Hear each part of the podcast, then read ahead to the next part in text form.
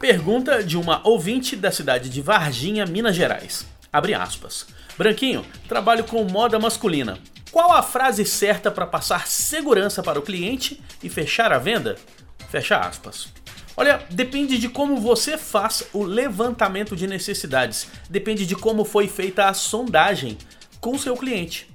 Se ele entrar na loja e falar que quer comprar uma camisa ou um terno, é seu papel fazer algumas perguntas. Por exemplo, é para você ou é para presente? É para alguma ocasião especial? É para alguma festa?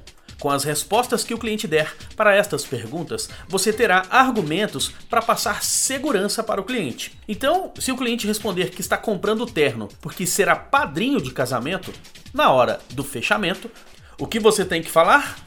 Frases e expressões que tenham a ver com casamento. Se o cliente disser que está em dúvida ou se disser que está achando um pouco caro, você pode argumentar da seguinte forma: o senhor não me disse que ficou confortável? O senhor não me disse que achou elegante? Imagina como será o senhor entrando na igreja com este terno tão bacana.